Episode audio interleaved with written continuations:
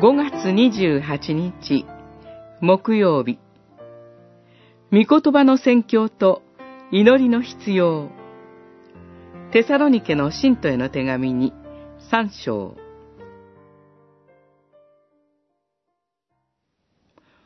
終わりに、兄弟たち、私たちのために祈ってください。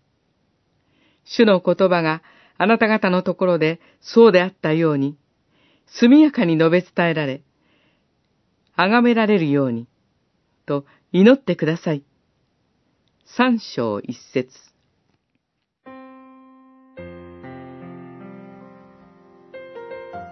手紙を結ぶにあたって、パウロは自分たちのために祈ってほしいと願います。自分たちについて特に祈ってほしかったのは、主の言葉が速やかに述べ伝えられ、崇められるようにということでした。もちろん、パウロが願っていたことは、ただ早く福音が広まるということだけではありません。主の言葉がふさわしい栄光を受けることを願いました。そう祈ってほしいと願う背景には、宣教の困難さがあります。御言葉の宣教には、必要な抵抗を伴うことがしばしばです。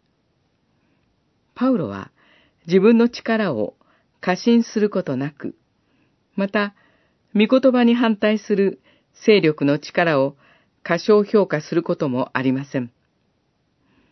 素直に自分たちのために祈ってほしいと願っています。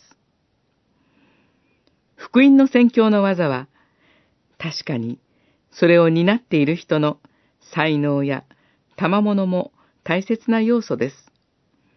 しかし、それ以上に、その働きを担っている人のために、どれだけ真剣に教会が祈り、支えてきたかということは、もっと大切です。なぜなら、宣教は神の見業だからです。聖霊なる神が豊かに働いてくださるときに、神の言葉が人の心に届きます。